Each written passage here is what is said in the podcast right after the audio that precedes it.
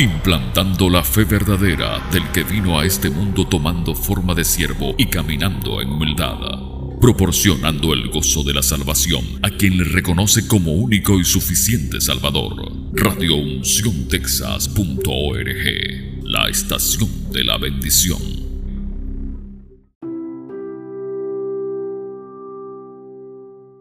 ¿Qué tal? Buenas tardes, qué gusto poderles saludar en esta preciosa tarde. Estamos contentos de poder nuevamente venir y traerles esta palabra fresca directamente desde el corazón de Dios para ustedes. Y para nosotros es un gusto saludarle desde los estudios de Radio Unción, Texas, la estación de la bendición, y mandarle un saludo a cada uno de ustedes donde quiera que nos estén escuchando y a la hora que nos estén escuchando. Esta palabra queremos que sea de bendición para ustedes. Aquí les mandamos saludo, yo soy el pastor Jorge de la Cruz, juntamente con mi equipo, y estamos realmente muy felices de poder compartir con ustedes esta palabra que titulamos el día de hoy, Abre tu corazón.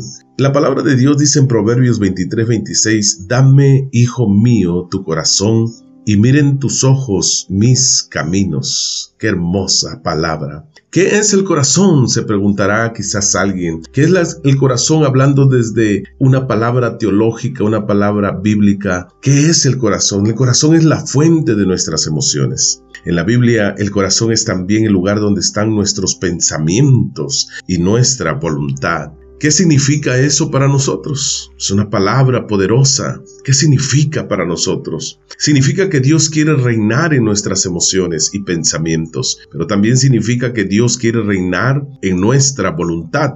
¿Por qué? Porque darle a Dios nuestro corazón es darle nuestras emociones y pensamientos. Eso es cambiar nuestra manera de pensar. La Biblia llama arrepentimiento al cambio en nuestra manera de pensar. es una palabra arrepentimiento, es un cambio en nuestra manera de pensar. Arrepentimiento no es simplemente sentir culpa, es aceptar el llamado de Dios a cambiar. La palabra de Dios dice en Romanos 12:2, no os conforméis a este mundo, sino transformaos por medio de la renovación de vuestro entendimiento para que comprobéis cuál es la buena voluntad de Dios, agradable y perfecta. El camino al cambio, el camino a la transformación es mediante la renovación de nuestra mente y nuestro corazón por el poder de Dios. ¿Por qué debemos cambiar? ¿Por qué debo de pensar diferente? ¿Por qué debo de ser diferente? Debemos cambiar porque este es el camino, el arrepentimiento hacia una nueva vida. Debemos cambiar porque nuestra relación con Dios y con otros está prácticamente rota.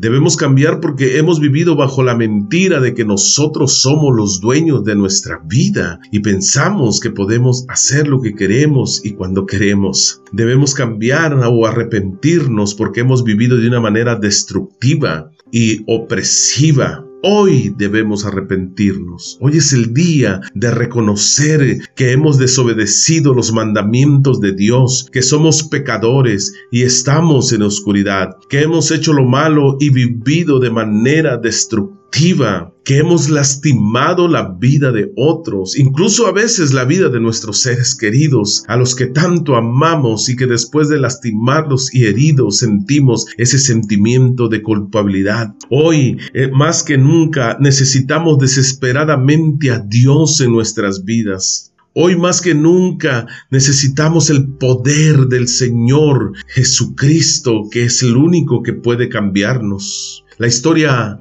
la Biblia habla una historia de un hombre muy importante llamado Namán. Este hombre era muy importante y aparentemente lo tenía todo, riquezas, fama y poder. Sin embargo, oculta bajo su ropa había una enfermedad horrible y mortal llamada lepra. Namán se estaba muriendo cada día Dice la palabra de Dios en Segunda de Reyes capítulo 5 versículo 1, Namán, general del ejército del rey de Siria, era un hombre que gozaba de gran prestigio delante de su Señor, quien lo tenía en alta estima, pues por medio de él había dado Jehová salvación a Siria. Era este un hombre valeroso en extremo, pero leproso. Namán era un hombre muy importante, como quizás muchos de nosotros somos importantes. Tenemos dinero, algunos tienen fama, algunos tienen lo que tanto se anhela, el reconocimiento de muchos. Pero Namán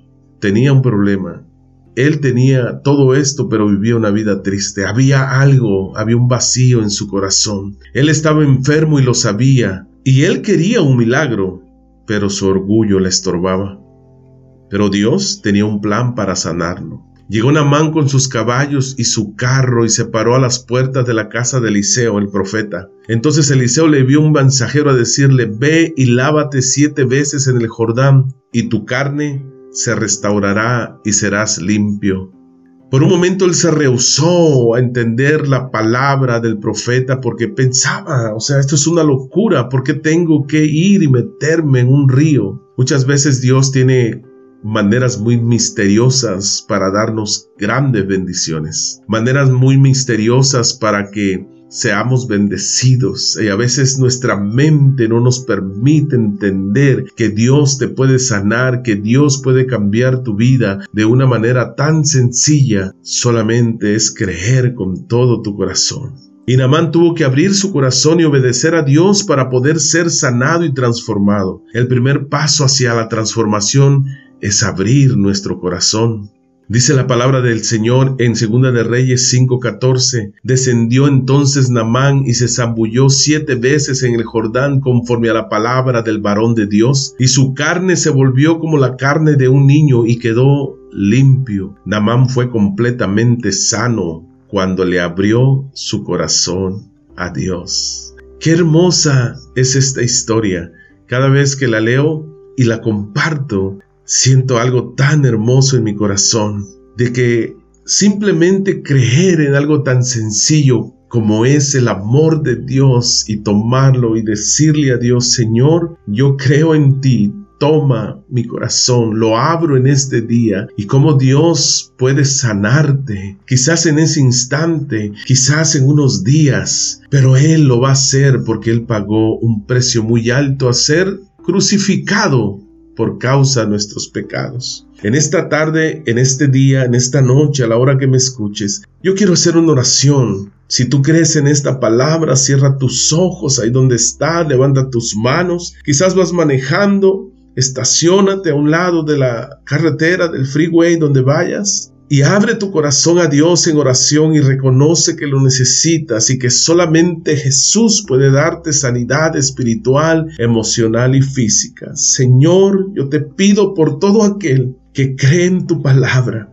yo te pido por todo aquel que aunque tenga una fe tan pequeña como una semilla de mostaza, Señor, yo sé que usted puede hacer algo poderoso, que usted puede hacer algo extraordinario, Señor. Yo sé que usted se puede glorificar de una manera especial y poderosa en esa vida, Señor. Te doy gracias porque sé que usted ya ha obrado en ese corazón.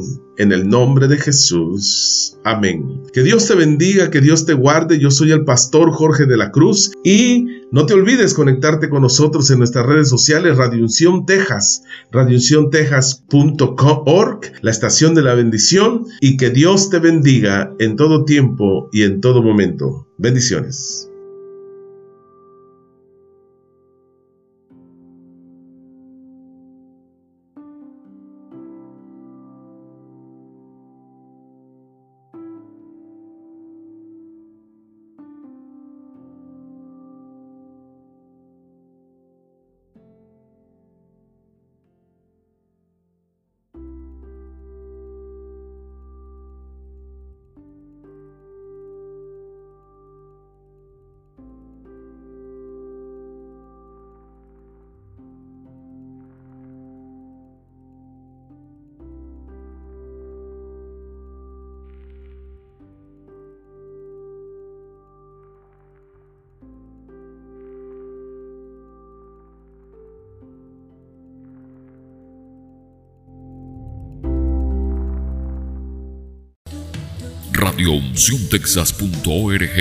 Transmitimos bajo el respaldo del Omnipotente, logrando así una transformación social, moral y espiritual en cada oyente dentro y fuera de los Estados Unidos de América. Jesucristo habla a tu vida, bríndale la oportunidad. Él te ama con amor eterno.